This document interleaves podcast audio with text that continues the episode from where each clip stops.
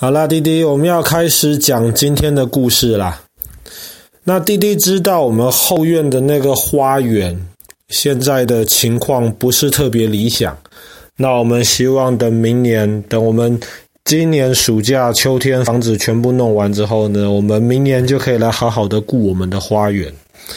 那其实很多人很喜欢有一个美丽的花园。那比方说好了，在西方世界很有名的一个花园，就是法国凡尔赛宫的这个花园。凡尔赛宫的花园很大，而且不只是大，它看起来很大气。那毕竟那个曾经是法国历史上可以说是最有名的国王路易十四他建造的这个地方。然后凡尔赛宫的花园除了规模很大之外呢，它基本上非常强调对称，所以什么东西看起来都是非常有秩序。然后看起来很大的规模，很满足这个太阳王路易十四的这种虚荣。那中国也有很多美丽的花园，比方说好了，我们这次前年讲到讲到过这个紫禁城，然后还有紫禁城附近有一个地方叫做颐和园。那么，这紫禁城的后花园还有颐和园，其实都是清朝的时候非常重要的这个皇家的花园。那么，这也是非常有代表性的这个中国的花园的设计。但是，这个毕竟是国王住的地方。那么一般的有钱人，即便再怎么有钱，他们也没有办法像国王一样建造这么规模庞大的这个花园。所以呢，在中国南方就有另一派的花园，它就是以苏州的园林为主。然后新建出的这一些苏州的这种类型的花园，或是叫私家园林、私人的这种园林，那么这个其实也是非常有代表性的。那么这个主要像爸爸刚刚说的，苏州这个地方特别多。那么苏州有所谓这个四大园林的说法，当然。这苏州的这个园林包含在世界文化遗产里面的，其实就不止四个，只是其中最有名的有四个园林。但是爸爸今天从这苏州的园林当中，爸爸想挑两个来讲。那么第一个规模比较小，这个花园的名字呢叫做环秀山庄。环秀山庄其实曾经规模很大。但是后来因为不断破坏的这些缘故，环秀山庄今天其实留下来的这个面积，能参观的面积，搞不好比我们家还小一点。但是呢，你去环秀山庄的话呢，它最主要的这个参观的这个部分是一座假山，假山旁边有一个长廊。那么你可以坐在长廊里面，然后可以欣赏这个假山的风景。这个假山既然叫做假山，它就不是真的，它就是人造出来的。但是这个假山的规模其实非常大。那么在苏州这么多园林当中，环秀山庄的这个假山是最大的，而且。这些假山是怎么来的呢？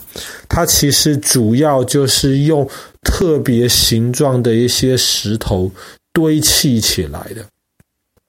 那么讲到假山，就不得不提到苏州另一个非常有名的园林，也是四大园林之一的，叫做狮子林。狮子林为什么叫狮子林这个名字呢？因为其实狮子林里面。很有看头的一个地方。当然，狮子林的这个中间主要其实是一个湖，但是呢，它非常有看点的呢，是狮子林里面也有一座假山。这个假山其实。你硬要说的话，它堆砌起来的这个规模可能还大过环秀山庄的规模。但是狮子林里面那个的那个假山设计是很巧妙的，那个假山是可以让人走到上面去。然后在这个假山里面，你可以走在上面的时候呢，听到旁边的人说话，但是你可能看不到旁边的人，你要走很远很远的山路，转来转去，中间甚至还有山洞，那么你才可以跟旁边的人见面，因为它的假山搭起来的是错综复杂。而且这个假山，你如果仔细看了的话呢，你会觉得山上你好像可以看到九只可爱的小狮子。可是你如果真的定睛去看，你又会觉得那些狮子不像。稍微站远一点，哎，你又觉得那九只小狮子的那个形态又出来了。所以大家称这个地方叫做狮子林。那么当时清朝的这个乾隆皇帝。乾隆皇帝到过苏州几次，他非常非常喜欢狮子林，那么他也喜欢在狮子林的那个假山上面穿来穿去。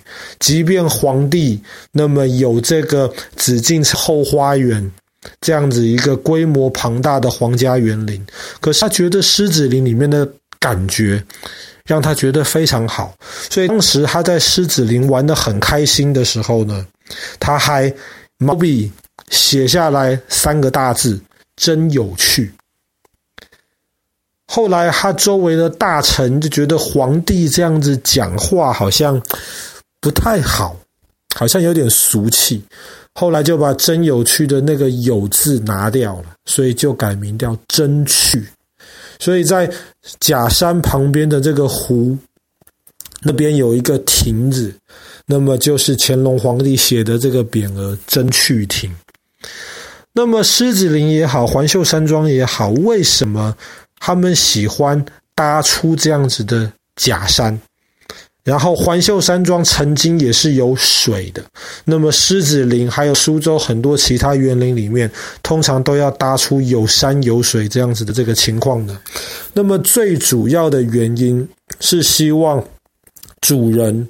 他住在这个园林里面，虽然其实都在市中心，可是呢，他还是可以营造出一个大自然的感觉。那么，这个就跟西方典型的这种园林设计的概念是不太一样的。而且，毕竟像苏州市中心这个地方，从以前到现在，其实都是非常抢手的地段。那即便是有钱人，他也不可能像皇帝一样，皇宫用的这个地这么大这么多。那么，他势必得在有限的空间当中，要能够制造出大自然这样子的这种感觉，那是一件很困难的事情。所以，狮子林的假山上面的这个路线的设计，其实才会这么错综复杂。那么就是希望能够制造出好像是在原始山路那样子的感觉，然后在里面走来走去的时候呢，其实也可以让主人或者是来访的这些客人们能够享受一下在大自然那样子的感觉。而且中国的园林，特别是苏州的另一个园林叫做拙政园，拙政园可以说是四大园林之首。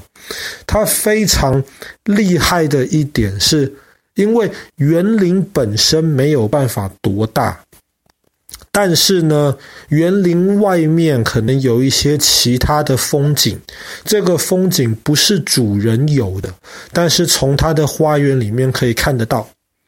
所以苏州很多园林，他们就会喜欢借外面的这些风景。